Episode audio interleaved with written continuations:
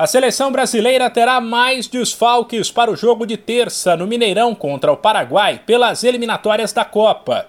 Além da ausência de Neymar machucado, Tite não poderá contar com o lateral Emerson Royal, expulso no empate desta quinta por 1 a 1, com o Equador e o zagueiro Militão, que levou o segundo amarelo.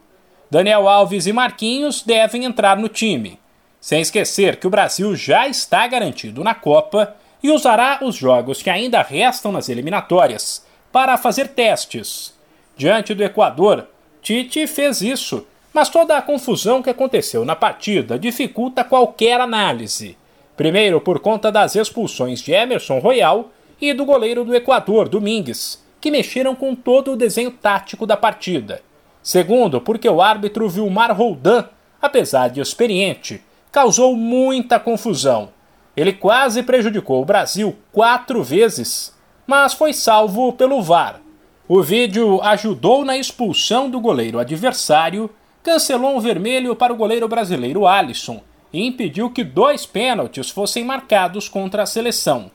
No geral, o jogo não foi nenhuma maravilha. O Brasil saiu na frente com Casemiro e levou o empate de Torres. Além do expulso Emerson, Rafinha que Tite já tinha alertado que passaria por oscilações, foi mal. Por outro lado, atletas cujas convocações foram criticadas até que se destacaram. Coutinho foi titular, mas saiu ainda no primeiro tempo para a entrada de Daniel Alves após o vermelho para Emerson. O Meia participou do gol do Brasil, enquanto o veterano lateral, apesar de sofrer na defesa, ofensivamente ajudou o time.